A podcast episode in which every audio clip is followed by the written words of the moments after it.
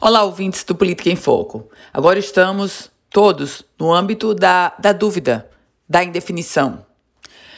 Em se tratando da data de retomada das aulas presenciais no Rio Grande do Norte de uma forma geral.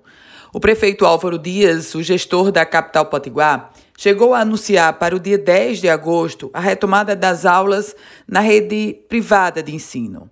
E para setembro, para o dia 14 de setembro, a retomada das aulas na rede pública de ensino do município de Natal. Mas ele aplicou um grande recuo, uma marcha ré, e agora essa data para 10 de agosto, as aulas da rede privada serem retomadas na cidade de Natal, essa data está cancelada.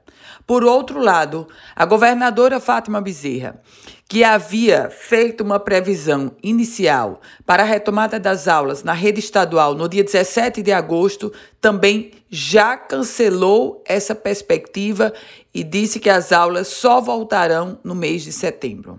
Diante de todo esse contexto e de números no Rio Grande do Norte que ainda chamam muita atenção e trazem um tom de, de alerta e de pesar em se tratando da Covid-19, a retomada das aulas, seja na rede pública, seja na rede privada, continua no âmbito da incerteza. Eu volto com outras informações aqui no Política em Foco com Ana Ruth Dantas.